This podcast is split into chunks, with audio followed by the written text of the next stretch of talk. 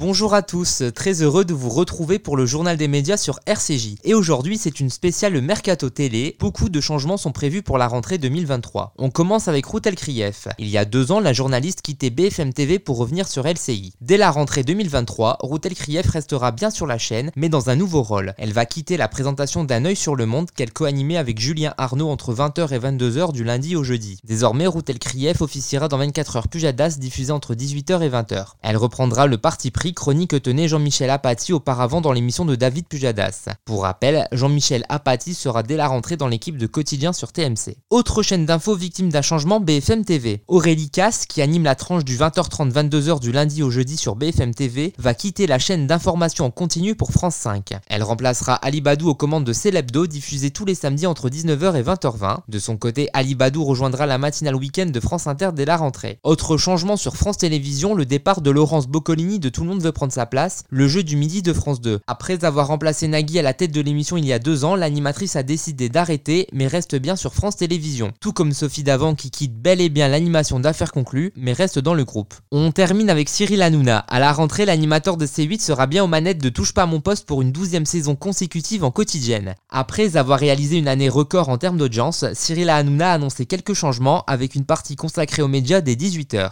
Evelyne Thomas et Alex Good vont notamment rejoindre la bande. En revanche, malgré des bonnes audiences, TPMP People, animé chaque samedi à 19h10 par Mathieu Delormeau puis par Bernard Montiel lors des deux derniers mois, va s'arrêter. À la place, C8 devrait proposer un magazine politique animé par Cyril Hanouna avec comme chroniqueur Eric Nolot, Yann Moix et possiblement Ségolène Royal. Elle devrait avoir un rôle à part dans cette nouvelle émission où elle interviendrait au début et à la fin. L'animateur expliquait l'avoir eu au téléphone, cela dit sur Twitter, Ségolène Royal a démenti l'information et expliqué ne pas être au courant de ce projet. Merci de nous avoir écoutés et à très bientôt pour une nouvelle chronique média sur RCJ.